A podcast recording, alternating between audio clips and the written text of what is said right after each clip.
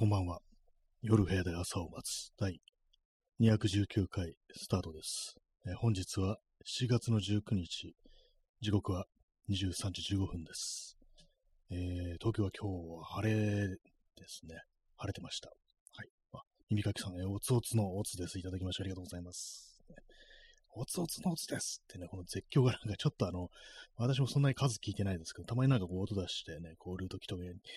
こう聞こえてくると、なんかちょっと面白いですよね。絶叫なんだっていうね。はい。まあそういう感じで、本日もあの、Yahoo 天気情報のチェックの方からこう始めたいと思います。えー、7月19日水曜日、東京の天気なんですけども、今日は曇り、えー、最高気温34度、ということらしく、まあ、非常に涼しい日でしたね、34度。昨日38度でしたから、そこからね、こう下がって、4度も下がって34度という感じで、人間が生存できる環境だったというね、まあ、そういう感じでございます。そしてよく曇りってね、出ますけども、曇ってたっけ？ってなんかいつも思うんですよね。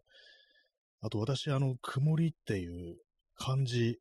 をずっと間違えて覚えてたということに今気がつきました。ね、曇り漢字でどう書くかっていうと、あの、普通の雲っていう、こう、字の上に、あの、日、日ですね。日にちの日がありますね。私、これをね、上にあんの、あの、よ、カタカナのよだと思ってました。そう書いてました。間違えてましたね。はい。ね、あの、今度書くときは、こう、間違えないようにしたいと思います。はい。えー、34度というね、まあ、感じでございますけども、明日7月20日、えー、34度ですね。明日も34度ですね。そして晴れ時々曇りと。なんかあのー、そろそろ雨、19日からちょっと雨っぽくなるんじゃないかみたいなこと言われてるような気がするんですけど、そんなことになってないですね。普通にこう、ね、今週間予報とか見てると、ずっとまあ、せいぜいあの曇りとか、曇り時々晴れっていう感じで雨予報の日がないです。ね、まあじゃあまあ、暑い日はまだまだ続くのかなと思うんですけども、でもあの、金曜日ぐらいからの最高気温31度っていうね、こんな下がったらみんな凍えちゃうんじゃないかなと思うんですけども、ね、非常になんかこう、地球環境が心配になります。こんな冷えてくると、氷河期なんじゃないかなという感じなんですけども、まあ明日は34度なんでね、あの、快適に過ごせるんじゃないかと思います。はい。えー、今日のタイトル、ポッポッポですけども、これは鳩ですね。特に意味はないです。何も思いつかなかったんで、ポッポッポと。ね、あの鳩、ね、今日、あの鳩の死体を見ました。ね、道路の真ん中でぺちゃんこになってるっていう、ね、感じだったんですけども、まあでもなんか、鳩飛べますからね、逃げられるもんかなと思ったんですけども、なんか普通にそういう風に感じ、引かれて死んじゃう時もあるのかなと。もしかしたらね、あの、なんかカラスとかに襲われてそこに落ちて、そのまあ遺体がこう、ぺちゃんこになっちゃったっていうことなのかもしれないですけども、まあ最近なんかあの動物がよく引かれて死んでるような気がします。いわゆるロードキルってやつですね。この間ね、なんか結構、ネズミがそういう状態になってて、なんか最近よく死体を見るんですよね、動物の。この何何ヶ月かで。なんか地球に何が起きてるのかなと思うんですけども、ネズミもそうですし、鳩もそうですし、あとそれ以外のなんかね、ちょっと小さな小鳥みたいのも、なんか死んでるんですよね。ちょっとなどういう種類のあれかわかんないんですけども、スズメっぽいようなちっちゃいやつ、もうね、まあまあ死んでるの見たりして、なんか変、今までこんなの見なかったわけだな、くらいの感じのことは思ってるんですけども、まあ何かしらの天変地異の前触れという可能性もございますのでね、まあ皆様、ね、毎日毎日あの、祈祷に励んでください。祈りでごまかそうっていうね、そういう感じでございますけども。はい。えー、P さん、えー、初書き子、どうもありがとうございます。初書き子ありがとうございます。いいですね。このコメントも全部書き子っていう風に言っていくっていうね、それはかなり面白いかもしれないですね。今、米とか言いますけどもね、逆になんかこう、ね、時をね、こう、戻して、あの、カキコっていう風にね、言っていくっていう、もうツイートも全部カキコっていうね、すべてをカキコに統一しようじゃないかみたいなね、そんなんも面白いかもしれないですね。はい。そんな4月の19日ですけども、まあ今日もあれですね、特に喋ることがないですね。何も起きてないです。あ、でもあれだ、あの映画を見ました。ね。なんで忘れるんだって感じですけどもね、今日、今日のことなのになんで忘れるのって感じですけども、まあ、あの、アマゾンプライム今入ってるんで、これ結構見たかったやつなんですけども、あの、アナザーラウンドっていう、これマッツ・ミケルセンが出てくるデンマークの映画ですね。どういう内容かっていうと、常に血中アルコール濃度を0.05%に保ったらどうかっていうね、まあ、そういうことを、あの、学校の先生たちがこうやって、中年のね、こう、先生たちが、まあ、そういうことをやって、どどうなるだろう我々の仕事とか、家庭生活にどんな影響をもたらすだろうみたいな感じでやるっていうね、そういう話なんですけども、まあ0.05%っていうのは、あの、ワイン1、2杯でなんかそのぐらいの血中アルコール濃度になるらしいんですけども、まあ、あの、主人公、ね、まあ、学校の先生、歴史の先生なんですよ、松見ゲルさんが。それがもうなんかこう、中年の危機っていう感じで、まあ、あの、あんまり全然こう、授業にも身に身が入らなくって、でまあ、家族とのコミュニケーションも、だいぶなんかこう、ね、おざなりな感じになって結構ね、割とこう、シュンとした感じでこう、日々ね、暮らしてるんですけども、ある時ね、こう、同僚が、こう、誕生日、同僚の誕生パーティーの時に、ちょっと、今日は君も酒飲んでみたらどうだみたいな感じで飲んでみたら、こういろいろなんかこう自分の心の中にね、あの、押し隠してたものがそのお酒の勢いでちょっとね、漏れ出てくるみたいな感じで、そこからなんかこう自分のこうそのね、アルコールを力を借りて、ある程度解放するっていうことの楽しさとか、まあそうスッキリする、そういうようなことをこう、感じるわけなんですけども、そこからこう、じゃあもう常にあの飲んでたらどうなる、ほろ酔いの時に、ほろ酔いのね、感じになったらどうなるって感じでまあやるという、そういう話でした。結構あれですね、まあお酒の話ですから、まあ大体まあこの手のやつは、酒はいかんっていう、まあ教訓的なものが、こう、まあ最後出てくるかなと思うんですけども、これはですね、なんかこう、なんていうか、どっちでもないっていう、まあそういう立ち位置だったのがちょっと珍しいかもしれないです。普通だったらね、こうアルコール依存とか、まあそういうの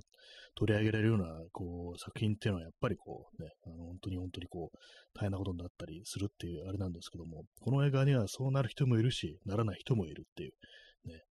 上がる人もいれば下がる人もいるし、フラットな人もいるって、まあ結構まあ、実際まあそうなんだろうなと思うんですけども、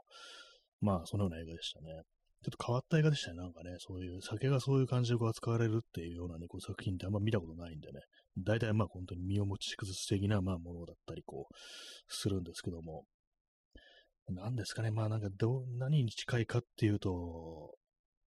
ちょっとなんかね、あの、そういう冷静な目線というか、フラットな目線みたいなものがあるという点では、あの、中島ラムの、あの、今夜すべてのバーでというね、あの、小説にちょっと似てるかなと。まあでもあっちの方はね、体完全ぶっ壊してね、なんかもう、入院とかまで行ってますから、まあ、こっち、このアナザーロンドよりはまあ重いものでありますけども、まあなんていうか、こう、冷めた目線みたいな、なんかそういう点ではちょっと共通しているところあったかなというね、そういう感じでございます。えー、インスタントコーヒーを飲みます。私もまああんま酒飲まないんですけども、ね、まあちょっと前はなんかね、あの、お酒、ワインちょっとね、ボトルもらったもんですから、なんかね、3日ぐらいこの放送も飲みながら、こうね、お送りするような感じになってましたけども、あれ飲み干してから特に飲んでないですね。昔はね、結構かなりまあ飲んでたんですけども、それこそ記憶をなくすっていうことよくあったりしたんですけども、やっぱりね、なんかこう、年を重ねていくとあんまこう飲まなくなって、まあ、お酒の味自体が好きな人間ではこうないっていうのがまああったと思うんですけども、あとあれですね、ここ数年なんか、本当あんま飲まないっていうような感じになってて、なんでかっていうと、やっぱ飲むとなんかね、あの、前も話しましたけども、飲むたびなんか結構悪酔いっていうか、ね、気持ち悪くなった、吐いちゃうみたいなことが結構続いたんで、なんかちょっと体がちょっと追いつかなくなってるのかなみたいな感じで、こうしばらくというか、もう結構長いことやめてるって感じだったんですけども、まあ最近というか、ここ1年ぐらいで、まあ少しというか、普通に、まあ、飲むというようなことはこうしてますね。あんまそういう機会ないですけどもね、まあ、コロナっていうのもありますからね。まあそういうような感じで、ね、こう、アナザーラウンド、ちょっと気になったんですけども、まあまあ面白かったかもしれないですね。なんだかもしれないですねってわかんないですけども、ちょっとなんかね、あのー、まあ、そさっきフラットな目線というか、なんかね、そう、プラスでもマイナスでもないって言いましたけども、まあ、やっぱなんかこう、そう、不穏な空気みたいなものとか、本当にこれでいいのだろうかみたいな、なんかそういうね、なんかこう、怖さみたいなもの、みたいなものは結構終始感じてましたね。も最後終わり方もなんか、うん、なんかどう、どう捉えたらいいのか、どっちにも捉えられるよな、みたいなね、そんな感じはありましたね。今、あの、Amazon プライムでこうやっておりますのでね、気になる方は見てみてください。まあ、マッツ・ミゲルさんがね、なんかあの、冴えないね、あの歴史の先生っていうのになんかちょっとあんま説得力ないなといや、なんかこんな決めすぎじゃん、このおじさんという感じで、ね、なんかこう変でしたけども、なんかもう生徒からもあんまりこうね、人気がないみたいな感じでしたけども、まあ、酒飲んでからね、もう非常に慕われるようになるっていうね、面白い授業をやるようになってて、まあそういう描写があるんですけども、まああの、そういうところでございます。はい。えー、ヨシリンさん、えー、酒には適量がなくて、百薬の長という言葉は嘘らしいです。飲んだら飲むだけ寿命が縮むそうです。あ、なんかそうらしいですね。なんか、ね、百薬の長と適量なら、あの、OK だ、大丈夫だ。むしろ、あの、ストレス過剰とかになって、あの、体にもいいみたいな、そういうのありましたけども、どうもないらしいですね。普通にまあ、縮むっていうね、なんかそう聞いたことありますね。確かにニュースであったような、ね、まあ、紫外線みたいなもんですかね。まあ、あの、まあ、紫外線は一応浴びないとあれか、ビタミン D みたいなのが生成されないみたいなものありますけども、まあ、お酒はなんかどうも適量ないなんていうね、お話聞きますね。確かにね、あの、そんなの悪い音がしなくても体はだるくなりますからね。まあ、せいぜいなんかこうね、人と会ってこう喋ってる時とかに何かこう、ちょっとあの、リラックスさせてくれるとか、まあ、そういうようなぐらいはありますけど、多分まあ、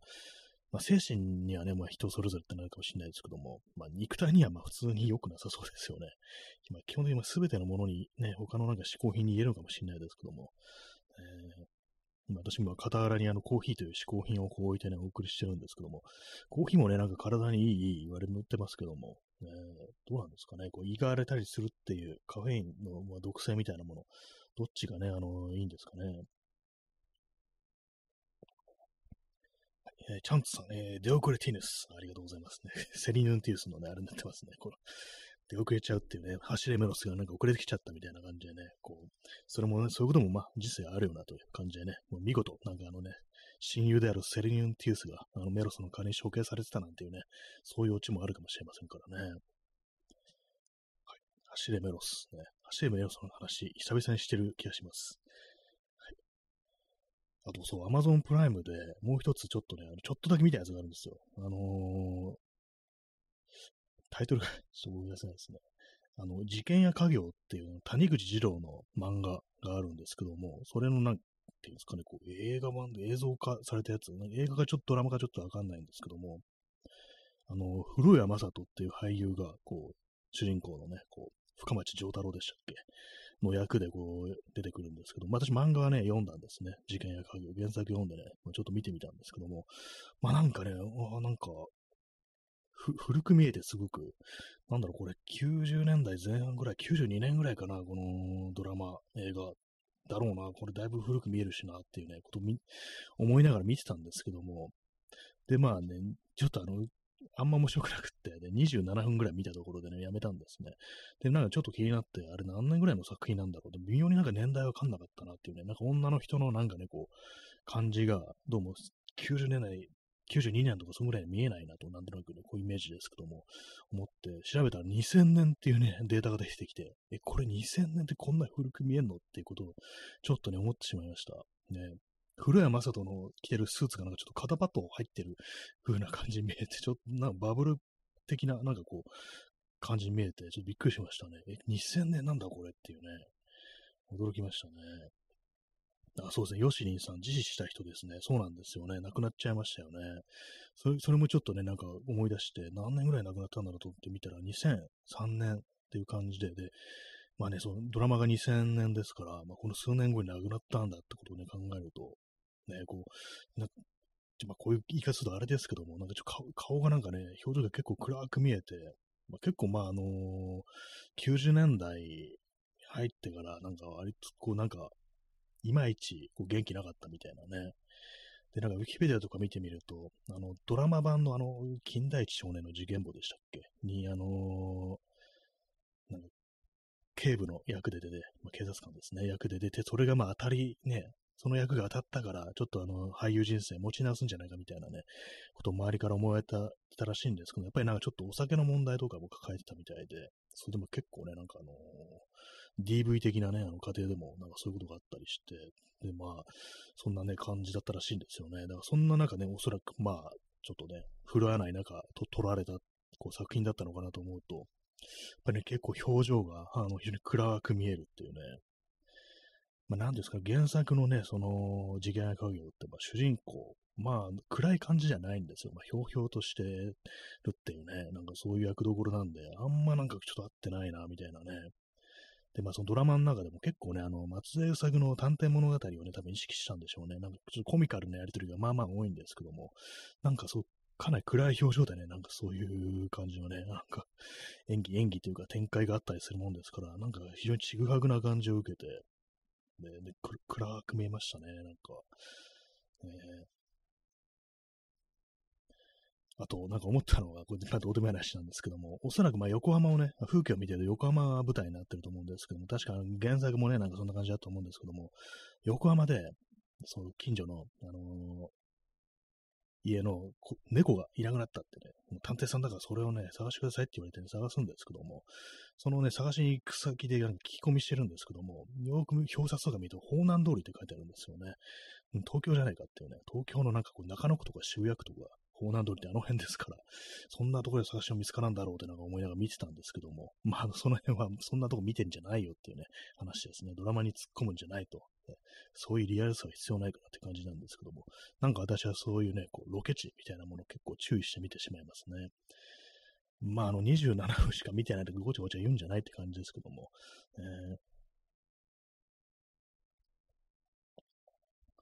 まあなんか結構そうなんですよね。あれ、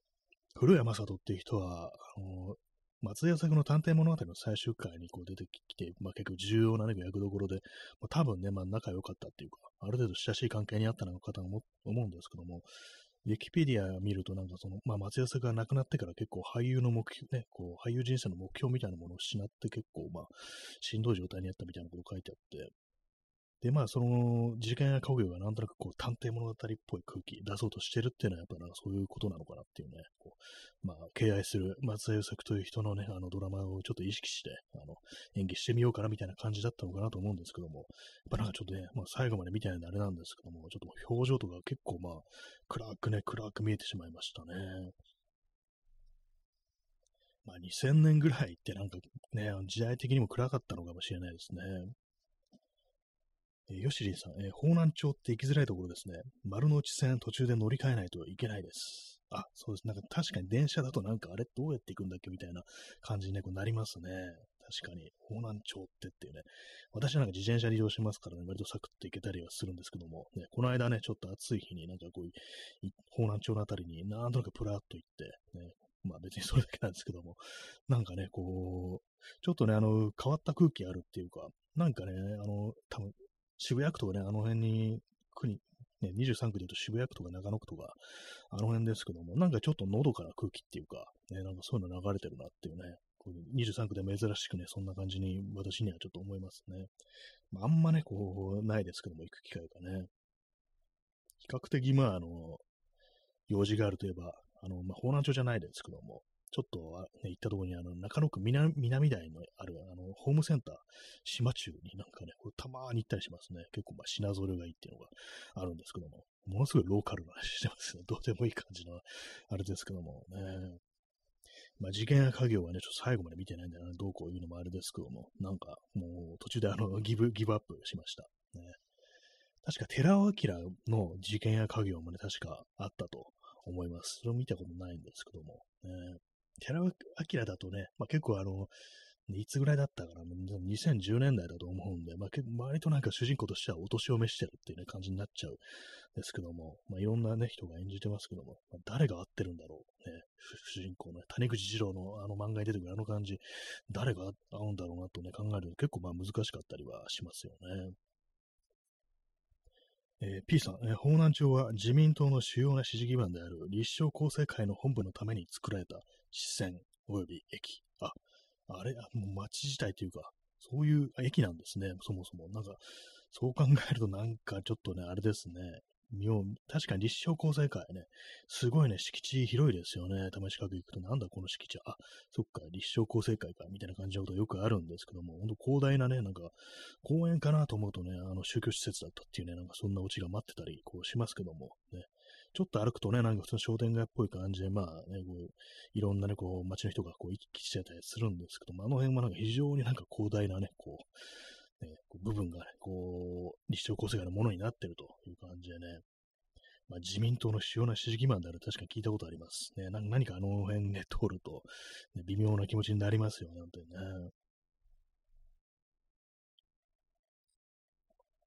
えー、P さん、えー、大聖堂前。あ、なんかそういうね、駅だったかバス停だったかありましたね。すごいですよね。大聖堂前。あ、あバス停ですね。やっぱりそうですね。P さん。大聖堂前というバス停。なんか大聖堂って行くとなんかあの、フランスのね、ちょっとなんかノートルダム寺院とかなんかそんなの想像しちゃったりしますけども、日本ですからね、日本の大聖堂は日照厚生会なんか行ってなんかそういうね、こう突っ込みたくなるようなね、そんな感じですけどもね。まあ、なんか広いからなんかね、こうスカッとね、眺めやいいというか、なんというか、こう広々とししてはいるんですけども、でもね、全部これ宗教施設なのかとか考えるとね、なんか微妙な気持ちになるというね、そういう感じですね。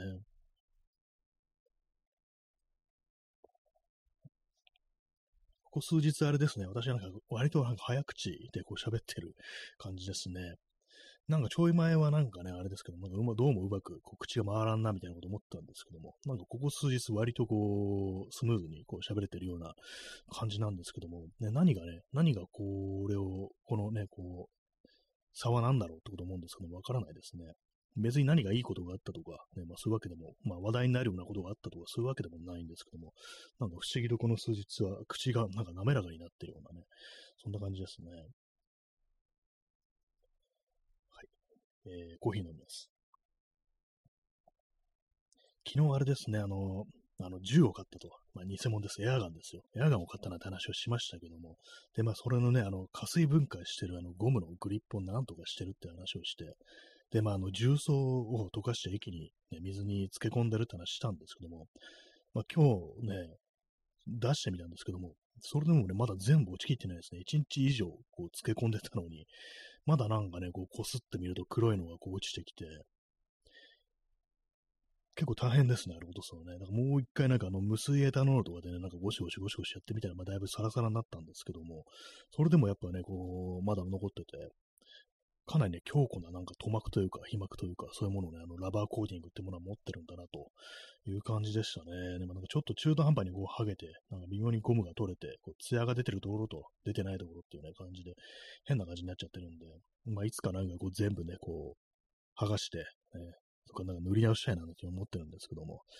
まあなんかね、結構その、あれですね、ちょっと衝撃的だったのが、そういうね、まあ、エアガンというものね、何をするものかっていうと、あのね、弾が飛ぶんですよ。ね。それだけかっていう感じでね、あの、私、ほんとなんか買い物するときって、本当なんか実用品というか、なんというか、それを使って何かをするみたいな、ね、例えばね、こう趣味みたいなもので言うと、自転車とカメラですよね。まあ、自転車に乗ってどっかに移動できる。カメラは、あの、まあ、まあ、そのまま撮れます。写真が撮れますからね。パソコンとかもなんかいろんな使い方がこうありますし、まあ、そういう感じでね、こう、まあ、何かしらの機能を持ってるというものですね、大体。大体というかほとんど。そういうものばっかりね、私はこう身の回りに置いてたんですけども、久々にね、なんかこう、何の用もなさないものっていうね、まあ、弾は出ますけども、私なんか別に人に向かって弾を発射したり、的に向かって弾を発射するそういう意識ないものですから、普通にまあこれはあの置物だ、飾りだっていう感じで買ったんですけども、なんかそういうものがね、こう部屋にドサッと置いてあると、ね、ごとっと置いてあると、な なんかこれ結構存在存在感あるけど、何にもできないんだよな、これだけじゃなっていうね、そういうこと思って、だいぶなんかね、ちょっと、なんか冷めるような気持ちがやっぱりありますね。まあ、なんかいろいろね、なんかいじりたい、色を塗りたいだとか、そう、グリップを作りたいとかね、まあそういう気持ちはあるんですけども、まあそれやったところで、まあ本当完全に飾りっていうものですからね、全く意味は、意味のないものっていうね、意味がないって言ったらそう作ってる人に失礼ですけども、まあ私にとってはね、なんか本当にそう飾りだけっていうね、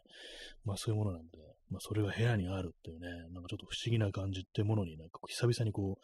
う襲われてて、なんか今日はね、メローな気分になってね、なんかこう眺めてますね、たまにね、その自分の背後の机に置いてある、ね、こう、銃をね、眺めてますね。コーヒーを飲みます。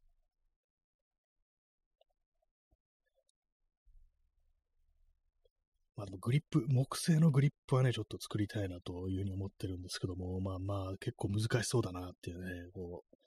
くっつける部分が、こうね、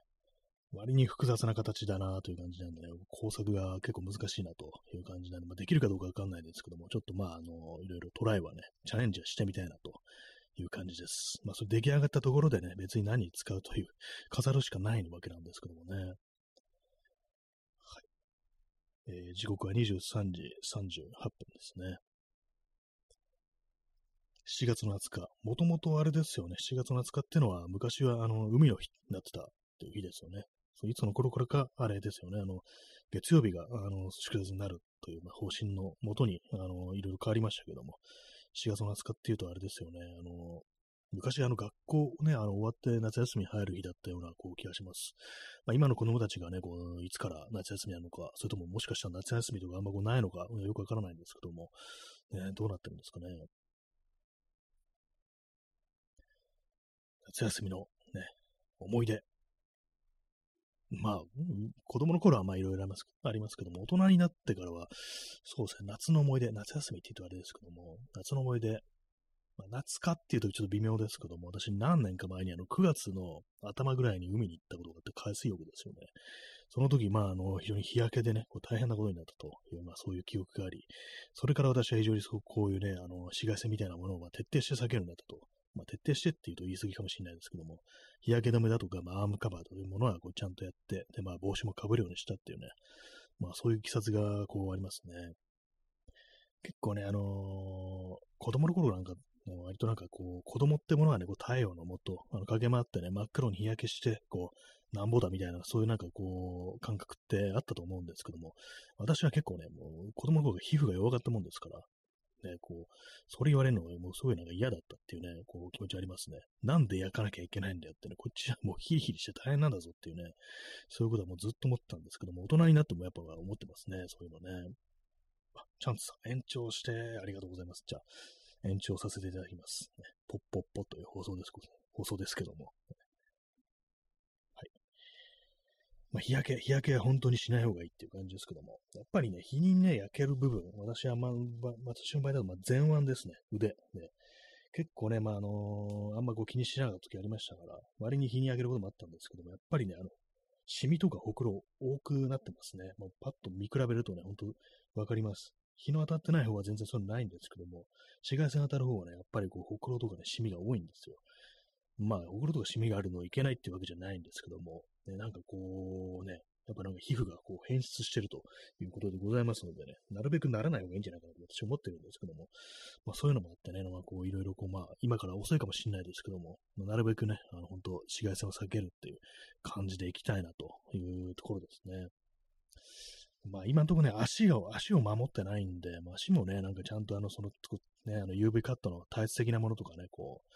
う、ね、履いた方がいいのかなと。まあよくあの、ジョギングとかする人が履いてるようなああいうやつ、あれもなんかこう普段からね、こう、ハーフパンツとか履くときは履いた方がいいのかなっていうふうにちょっと思ってますね。紫外線浴びるとなんかすごく疲れますからね、なんかね、なんでかわかんないですけどもね。とまあ目ですよね。目も守んなきゃいけない。サングラスみたいなものでね、守んなきゃいけないっていうね。もう、昔のキッカー工事みたいなでかいサングラス買おうかななんてちょっと思ったりはしてないですけども、ね、なんか、昔のなんか、キッカー工事の映像とか見ると、なんか妙にでかいゴーグルみたいな、なんかあの、スキーでも行くのかなみたいな、でっかいサングラスかけてますけども、あれは何だったんですかね。えー、冷たいインスタントコーヒーを飲みます。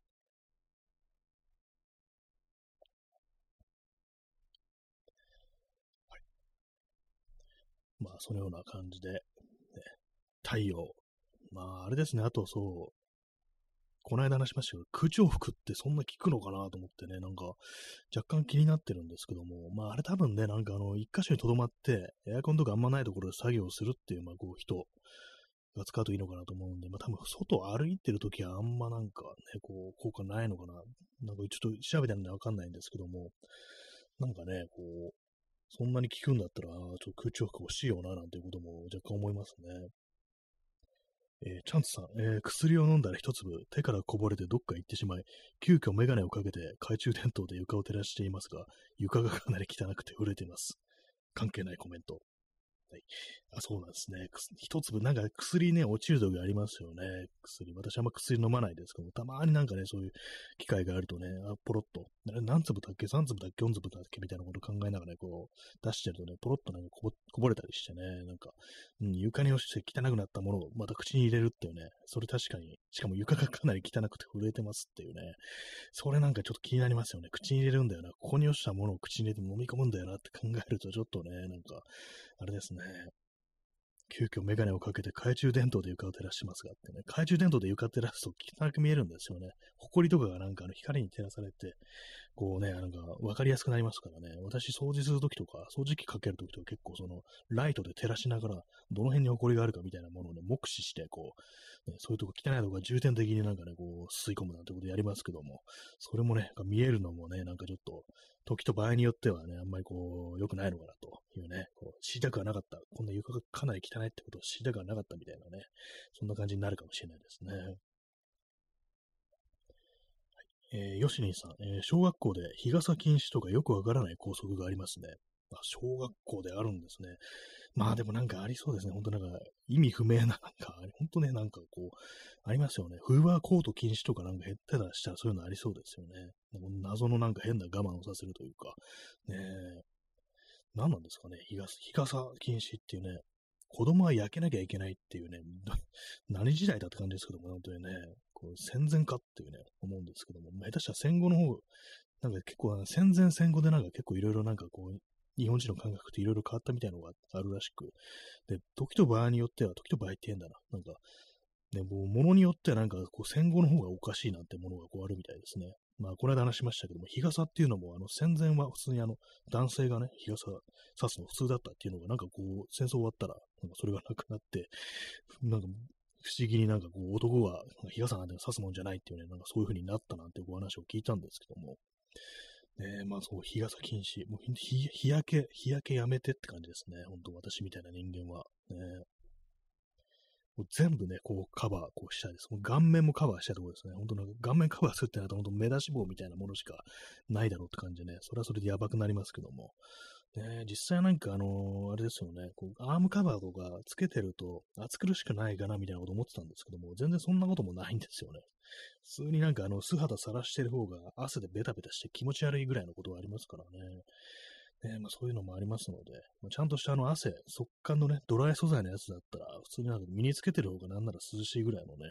感じはありそうですよね。まあね、男が日傘気持ち悪いとかね、なんか、今日なんか私そういうこと検索してたんですよ、ツイッターで。男、日傘、キモいとかで、ね、検索してたら、まあまあいるんですね、そういう人ね、今の時代ね。ねえ、まあ、こう、どういう認識なんだろう、このね、この殺人的な、こうね、こう、光線の中で、この人どうしてんだろう、もう焦げ焦げになって死んでんのかな、みたいなね、焼死体みたいにね、カリカリになっちゃうんじゃないかなと思うんですけども、ねえなんかあの感覚も不思議ですよね。男なのにっていうね、一切のなんかあの、その理屈みたいなものなく、男だからっていうね、なんかそういうのでね、なんかこう、ねそういうのが明らかになんかこう、調子悪くなることを調子悪くなるようなこともなんか感受するみたいなね、そういうのあるの本当よくわからないですね。私、日傘ささないのは、あの、あれですね、手が塞がるのはちょっと嫌っていうのがありますね。でもまあ最近のこの暑さ、やっぱりね、ちょっと欲しいなと思ってきました。なんか、モンベルの日傘とかがね、結構いいぞっていうのがなんかこう、たまたまなんか YouTube のチャンネルでそういう紹介してる人いて、その人はなんかこう、世界中旅してる、いろんななんかトレイルをね、歩いて旅するっていうことをやってる人らしいんですけども、カリフォルニアに行った時に日差しがね、すっごいきつかったと。まあトレッキングですから、山道みたいなところ延々歩くらしいんですね。そこでね、なんかそのモンベルに日が下がったから、もう相当助かったみたいなのが書いてあって、それ見てたらなんかちょっとね、欲しくなりましたね。本当ね、あのー、日陰ないところがね、ありますからね、本当にね、この間私、隅田川行った時に、あの隅田川テラス、あの、ね、あのー、場所によってはね、全然こう、日陰ないっていうのがあるんで、まあ、こう、ちょっとあの、疲れてね、こう、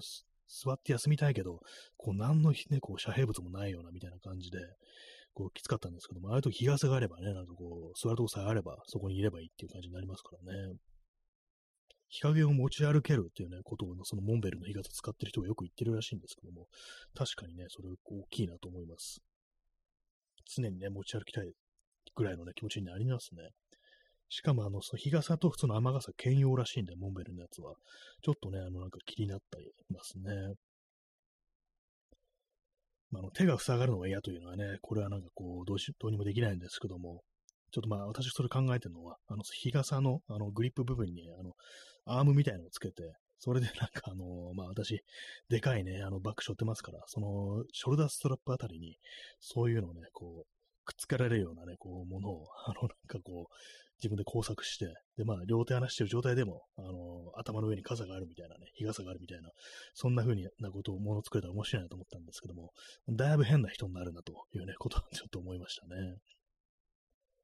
ヨシリンさん、えー、モンベルって日本初のアウトドアブランドですね。そうですね、結構ね、有名な、割となんかほんと定評があるっていうね、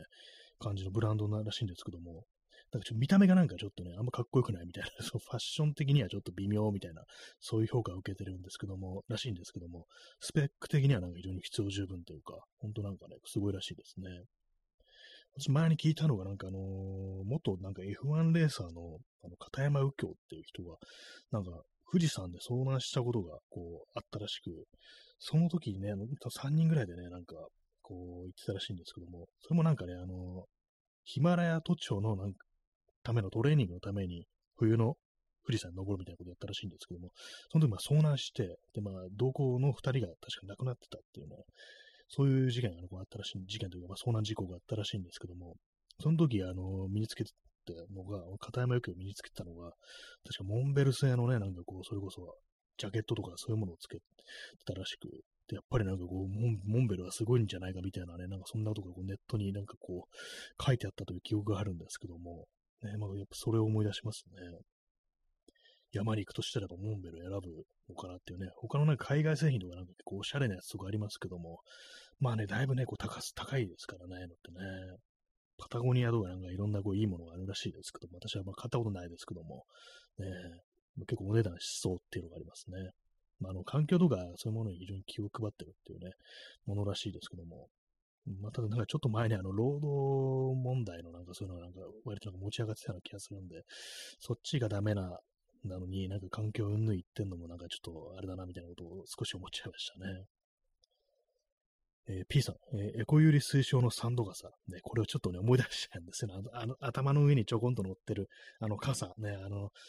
東京オリンピックの時にこれで暑さをね、こうしのいでくださいみたいなね、あれやりましたけども、アホかと思ったんですけども、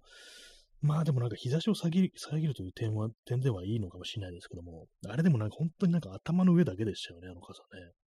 もっとでかくないとちょっとあの日差し遮るっつっても、ね、もうそれ帽子ぐらいの効果しかないんじゃないかみたいなね、なんかそんなことね、ちょっと思いますけれどもね。まあ、ああいう感じで、まあでもそのね、手を使わないでも頭の上になんかがあるっていうのはね、サンド傘。そうですね。あの、昔のなんか時代劇とかに出てくるようなサンド傘でもいいのかもしれないですね。あれをなんか UV カット素材でこう作り直すみたいなね。そういう感じのね、なんかちょっと逆になんかちょっとサイバーバンクな感じに、ね、なりそうですね。えー、P さん、えー、パタゴニアも日本法人がって、なんか、ね、ありましたよね。なんかこう、や、なんだったのかな？なんかこう、雇い止めじゃないですけど、なんかとにかくなんかその辺のね、なんかこう、非正規の人たちに対する待遇がちょっとなんか、だいぶひどいみたいなひどいというか、なんかちょっとあったという記憶があるんですけども、えー、まあ、私はパタゴアのパ、パタゴアってなんだ、パタゴニアの服はま買ったことないんですけど、結構いろんなね、あの、有名ですよね、あの、マウンテンパーカーみたいなやつとか、フリースとかが、ね、かなり性能がいいみたいなもので、まあ、なおかつなんかこう、リサイクルとかのね、こう、素材を使ってて、こう、いろいろね、こう気が気を配って作ってあるみたいなね、なんかそんなことらしいんですけどもね。あ、ヨシニさん、えー、パタゴニア、世界で初めてフリースを作ったメーカーです。あ、そうなんですね。初めて作ったんですね。通りでなんかそのフリースというものがなんかパタゴニアね、こうたくさんあるわけだっていうね、感じですけど、そうだったんですね。まあ、私、あの、フリースね、ほとんど着たことなくて、昔なんかね、こう、持ってたやつだったんですけども、まあ、パタゴニア以外の安いやつですけども、まあ、あれもなんかね、あったかくていいなというふうに思うんですけども、なんか私はどうにもね、なんかこう、古臭いものというか、なんていうか、こう、ね、あんまり、そう、機能性の、機能の高い、こう、服っていうものあんまこう、買う習慣がついてなくって、なんかね、こう、重いね、あのー、服ばっかり着てしまうんですけども、やっぱ暖かさを求めるんであればね、あれ良さそうですよね、すごくね。コーヒーを飲みます。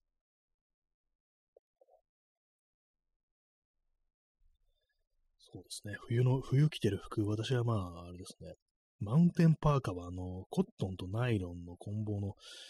ね、また名前忘れちゃいましたけど結構有名な、あれ、シアーデザインですか。あそれを着てますね。大体そればっか着て、ま、下にあの普通のね、コットンのパーカー、無印のパーカーを着てるっていう、そういう感じ。まあ、基本なんか面でね、なんかね、こう乗り切ってしまいますね。まあ、機能的ではないなと思うんですけども、ね、こうまた夏とは、夏とかなんかこう、汗吸ってね、こうひどいことになりますし、も私も塩ね、吹きまくっても、大体まあ塩田になってますからね、塩の田んぼ、ね、あれになってるんですけども、もうね、もうすでに、私もすでにもあのー4月ぐらいの段階でもう塩田になってますからね、もう早くも塩吹いてるみたいなぐらいの汗っかきなんでね、P さん、えー、60、40クロス。あ、これあれですよね。コットンとまあナイロンだったかなんだかのあの、割合ですよね。なんかどうもそういう、そのね、こう、感じにすると、なんかあの、雨が降ってた時に、そのまあコットンの部分がこう水をこう含んで、ちょっと膨らんで、それでまあ雨がこうそれ以上侵入してこなくなるっていうね、そういうことらしいですね。まあ私も雨の日にね、まあそのパーカーね、こう着て、マウンテンパーカー着てましたけれども、普通にまあ侵入してきましたね。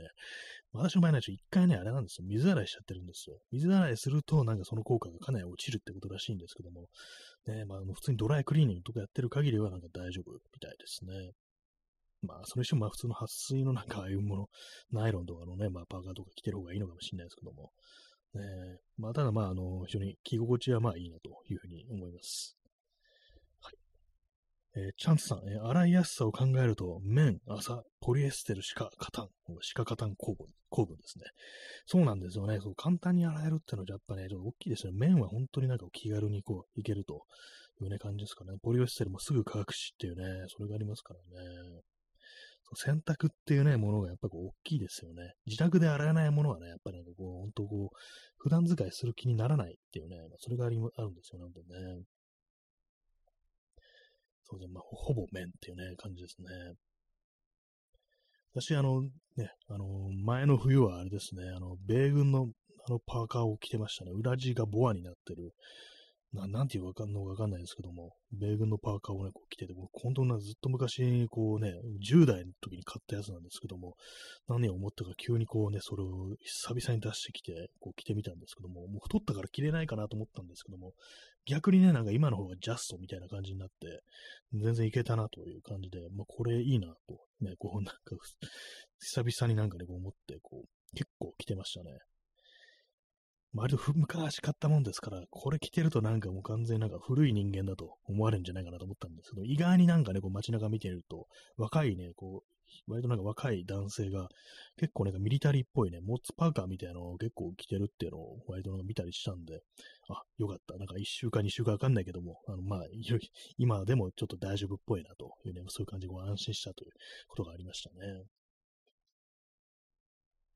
割となんかミリタリーものっていうのはそんなにあの、流行、ね、こう、考えなくてもいいから楽かもしれないですね。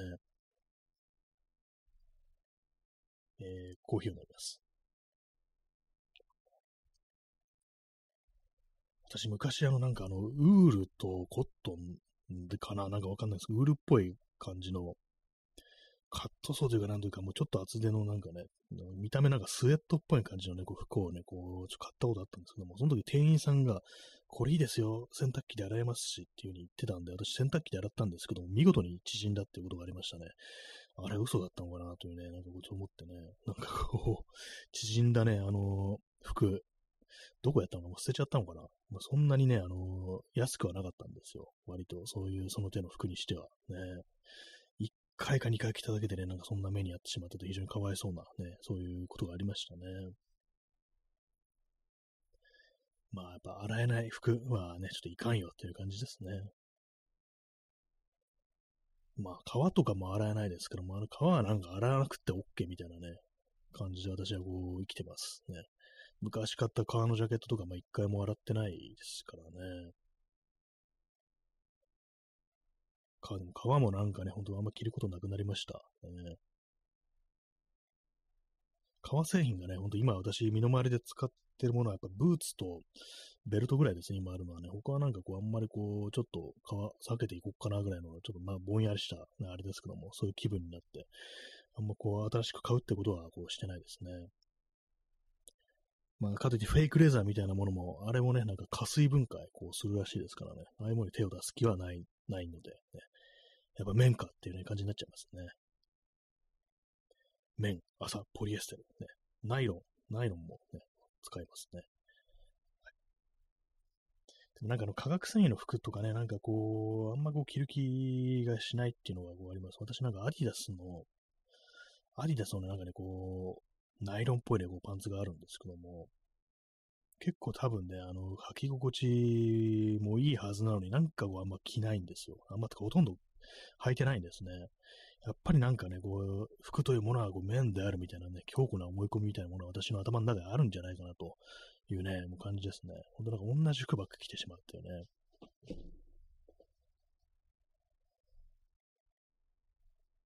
コーヒー飲みます。えー、P さん、えー、川はタバコの煙もくの黙々の中でもあまり匂いがつかず、匂いも自然に取れるのが良いです。あ、そうなんですね。でも匂いに強いっていうのは知りませんでした。結構そうですね、タバコの煙もくもくとかね、なんかこう、そういう周りにそういう環境とかありますからね、なんかこう、クラブ的なところに行く、タバコ OK の、なんか喫煙 OK のクラブ的なところに行くと、どうしてもいぶされてしまうみたいなね、ライブハウスとかそういうとこ行くとね、なんかありますからね、そういう時はやっぱ川を着ていくっていうね、全身に川で行こうっていうね、上下川で行くっていうね、なんかよくわかんない感じで、バイクできたのかな、この人みたいな感じになりそうですけども、ね、川は川でもいいいいんですけどもね、やっぱなんか動物から取らなければいけないというね、ところがなんかちょどうしてもなんかちょっとね、あの、気になるというか、まあ肉を食っといて何を言ってるって感じですけども、ね。パッと見はそうですね、私の周り今、川のものは、こう、ないですね。目に入る中では、こう、ないなという感じなんですけども。ね、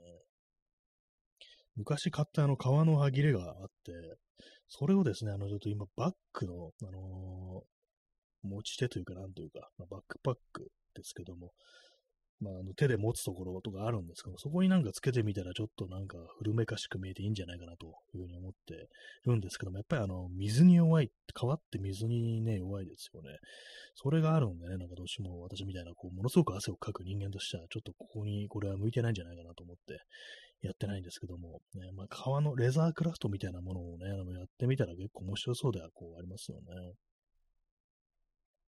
結構なんかいろんなね、こう、レザー、ね、今の世界ではこういろんな新しいテクノロジーでもっと開発されてるっていうのがあったりして、ちょっと前っていうか、だいぶ前ですけども、サボテンをの、サボテンをね、加工して川にみたいにするっていうのを見たことがあって、まあ、ネットで見た限りね、結構なんかこう、リアルな質感っていうか、本当にこれ川だなみたいなね、感じので、あったんですけども、あれなんですかね、あの商品化されてないのか、ね、普通に使えるような感じになってないのか、ね、どうなったのかわかんないですけども、ね、ああいうものが普通にね、なんか使える、そんなお値段でしなくてね、買えるようになったらね、ああいうものを使ってなんか工作というか、クラフトするのって面白そうだなって思いましたね。あと最近あの、リンゴの皮、リンゴの皮もなんか加工して、あの皮っぽくするっていうのはなんかどっかやってたっていうのがね、これもなんかツイッターでなんか流れてきたんですけども、あれも気になりますね。皮はなんかね、こう、リンゴの皮ってまあ捨てちゃいますからね。まあ皮ごと食べるっていう時もありますけども、まあ大体はね、こう剥いたら捨てるっていうね、感じですからね。まあああいうものはなんかこうね、使えるようになるっていうね。まあでもリンゴの皮がなんかそういう風になるのってすごく不思議な感じですよね。あれ、そん、まあでも結構まあ強いっちゃ強いね、感じがしますけども、ね、なんか動物の皮と同じような感じになるっていうのがすごく不思議なこう感じがしますね。はい、えー、コーヒーをね、飲み干します。えー、時刻は0時2分、えー、そしてね、7月の、日付変わって7月の20日になりました。ついに、ね、やってきました。本当の海の日ですっていう感じでね、今からね、こう、盗んだバイクで海まで走り出そうじゃないかみたいなね、まあそんなことは言いませんけれども、えー、まあ、あの、尾崎豊の盗んだバイクっていうのは、あのー、ね、お兄さんのバイクってね、なんかそんな、そんなことだったらしいっていうね、話を前にしましたけども、えー、まあ、盗まれたらショックですよね。あ、チャンツさん、えー、シュノーケル、ありがとうございます。これ、あの、夏の、夏の海の日ギフトっていう感じですかね。いいですね、シュノーケル。シュノーケルね、シュノーケル使って私潜ったことあるのかな？なんか一回ぐらいあったような気がするんですけども、なんかね、こう家にあったんですよ、シュノーケル。ね、それをなんか持ってって、そう夏休みとかね、子供の頃なんかね、も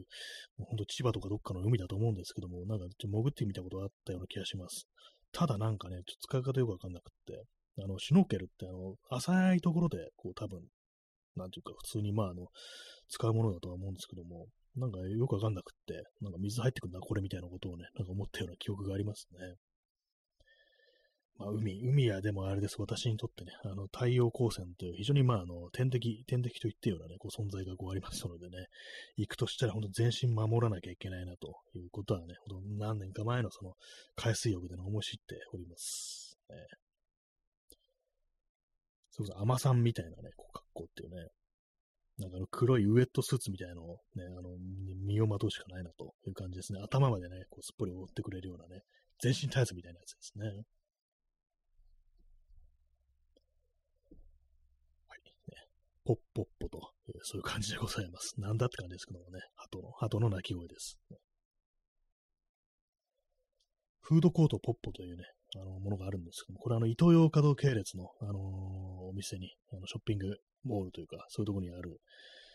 フードコートポッポというね、あるんですけど、まあ、イトーヨーカドー系列ということで、おそらくもハトのポッポだろうと、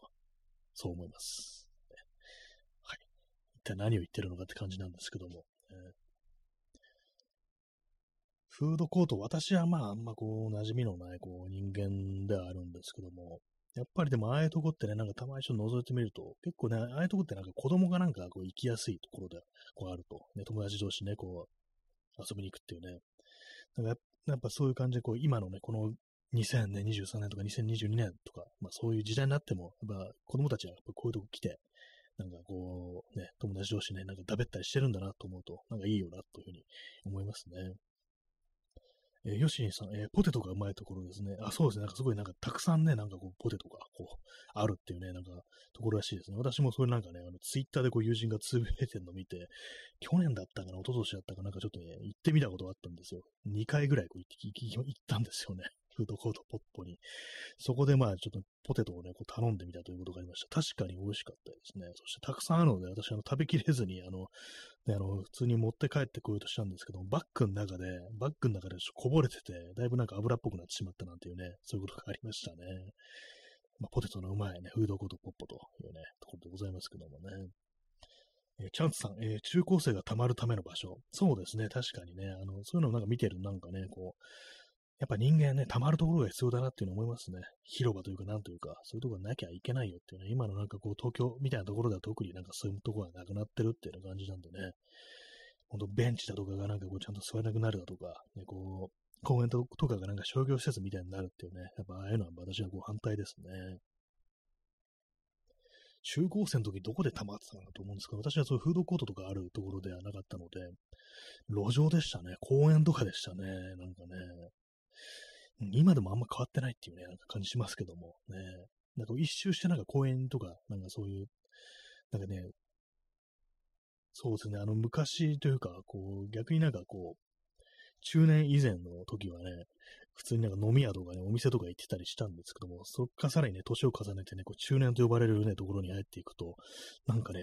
逆に中高生っぽくなってくるようなね、そんな感じがありますね。公園とかに座ってるみたいなことって割にありますからね。えー、ヨシニさん、えー、うちの近くの洋華堂、だいぶ前にポップがなくなりました。結構なくなってるみたいです。あ、そうなんですね。あ、知りませんでした。私がね、もうその前に、ちょっと前行ったのが、あの東久留米ですね。東久留米のね、ポッポに行ったんですけども、えー、まあ、私行ったのそこだけなんでね、他のとこどんなとかわかんないですけども、なくなるんですね。もう全部のイトーヨーカ堂にあるわけじゃ、こうないんですね、ポッポっていうのはね。確かにそうですね。イトーヨーカ堂って言ったら、あの、中野とかにもありますけど、中野にポップはないですからね。えー、P さん、えー、スタバに溜まる冬掃除と、まあ、いるね、いるところにはいるんでしょうね、そういうのね、スタバに溜まるっていうね、けしからんなと思うんですけども、ね、なんか、基本的に私子供の頃なんかそう飲食店みたいなものとか、そういう感じのね、あのー、マックとかでもなかったですもんね。私なんかもうね、だいぶ前に読んだ漫画で、あの、志村貴子っていうね、漫画がいますけども、あの、志村貴子、なんて漫画だったかな？放浪息子だったかな？なんか私の友達でなんか漫画詳しいやついて、それでなんかいろいろね、よく借りて読んでるって時期あったんですけども、その時ね、もう借りてね、読ませてもらったんですけども、小学生がね、あの、マックでお茶してるっていうね、ちょっとこれは許せねえなっていうね、許せねえなとは思ってないですけども、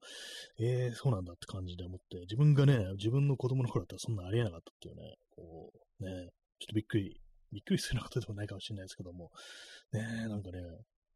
子供と、子供だけで、ね、マックに行くなんてっていうね、もうそういうことをね、私は思ってしまいましたね。まあ、あの漫画自体もうだいぶ前だと思うんですけども、多分0年代ですよね。かなり前だと思うんですけど、今の子供は逆にあれですね、一周回ってね、なんかあのー、お金がみんななくなってきたんで、ね、あの公園とかいるかもしれないですね。公園結構子供いますからね、たまに通りかかるとね。まあ、そんな中で、スタバに溜まる富裕層児童、まあ、二極化してるというね、こう、それはね、こうありますね。うん、でもだ、なんだろう、あんまこうそうですね、スタバの店内とかね、なんかちょっと通りかかるたびに、そんな別に見てはないんでわかんないんですけども、ちょっとあの、今度から見てみようかなと、一応 思っちゃいましたね。子供いないだろうなっていうね、こう、警察だっつってね、こう、ね、18歳未満のスタバ利用が禁じられておるとか、そういうこと言ってね、もう自分が完全にもうやばい人になりますけども、そうするとね、犯罪者になってしまいますけども、ね、まあでもね、こう、地域によってはまあそういう感じになるかもしれないですね。あ、でも、ちょっと今思い出したんですけども、何年か前に、あの、田園調布のあたりをね、こう、ぶらっとなんか散歩したことあったんですけども、その時に田園調布の駅前にね、スタバがあったんですよ。なんかその時ね、子供だけがいたような、子供だけでね、なんかスタバにいる子がいたような、ちょっとうっすら、なんか、視界の隅になんか入ってたような、こう、気がしてきましたね。田園調布ですからね、ああいうとこだったら、まあそういう感じでね、こう、スタバに溜まる子供っていうのがありえそうっていうね、んそんなことをちょっと今、不意に思い出しました。まあ、気のせいかもしれないですけどもね。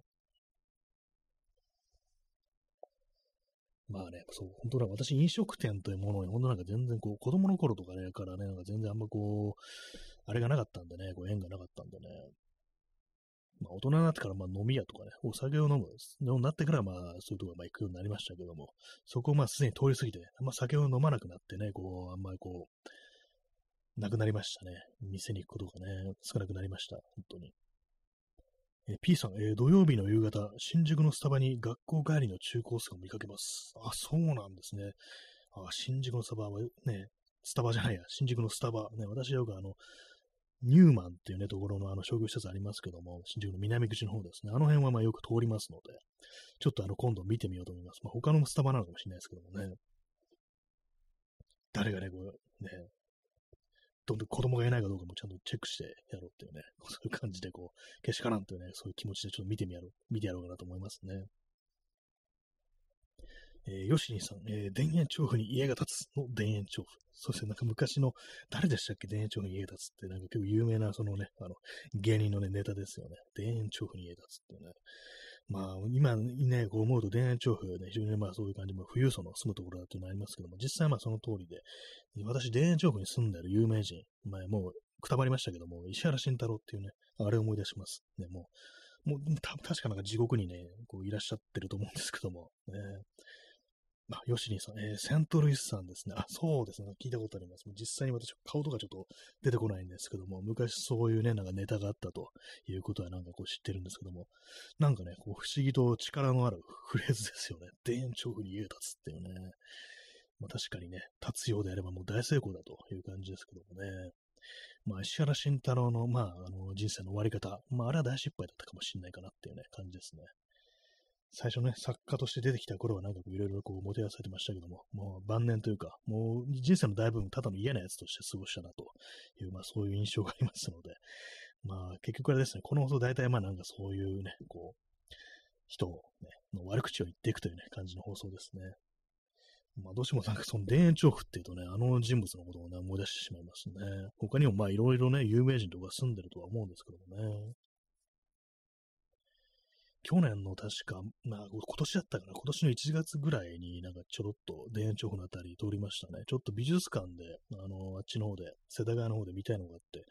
そのね、まあ、ついでになんかちょろっと見てみるかと、ね、なんか玉川ぐらいまで行ったんですけど、その時ちょっとね、通りましたね。あんま人がいませんでしたね。なんか寂しい感じになってました。ね、まあ、あの、普通に夕方とかだったんでね、週末の夕方だったんで、まあそんなもんなのかもしれないですけどもね。まあ、そんな感じの、ポッポッポというね、わけのわからんね、感じのタイトルしましたけど、一応あの、伊藤ヨガ堂のあの、フードコートポッポの話をしたので、まあ、タイトルのあれは守ったという感じで、ね、まあ、あのね、そろそろ終わりの時間が近づいてまいりましたけれども、ね、まあ、あの、今日もね、34度というね、非常にまあ、あの、暑い日で、まあ、さっき涼しいって言ったじゃんって感じですけども、ね、まあ、死なないようにね、こう生きていきましょうというね、感じですね。まあ明日も34度です、東京は、ね。金曜は31度って感じ、まあ少し和らぐと言っても、まあ本当なんか焼け石に水がみたいな感じはありますけども。ね、まあでも曇ってると、まあ多少は紫外線とかがね、少しはマシになりますのでね。まあとはいえ、まあ、曇ってる時でも紫外線は降り注いでるみたいなんで、それでもあのちゃんと守ってこう行きましょうというね。まあ最近なんかこういう 熱中症注意喚起みたいな感じでこう締めくくることはちょっと多いですね。まあね、まあ、話題が熱いしかなくなるっていうのがね、まあこれがこう夏というものですからね、大体みんななんかこう暑くてイライラしてるっていうね、なんかそんな感じの風景というものがね、割となんかこう見られるようになってきたような、そんな気がします。まあ結構落ち着いて、こう、ね、冷静に行きましょう。ね、こう、ね、事故とか起こさないようにね、こうやっていきたいものですね。はい。えー0時14分、7月20日ということでね、そろそろあと20秒ぐらいでこの放送が終わってしまうという感じなんですけども、ね、最後の時間に間に合わせるためにね、ちょうどピタッと止めるために、なんか大体は最後のあたりわけのわからない上事を言っていくというね、そういう感じの放送になります。まあ、そんな感じで本日もご清聴ありがとうございました。チャンツさんありがとうございました。それでは、さようなら。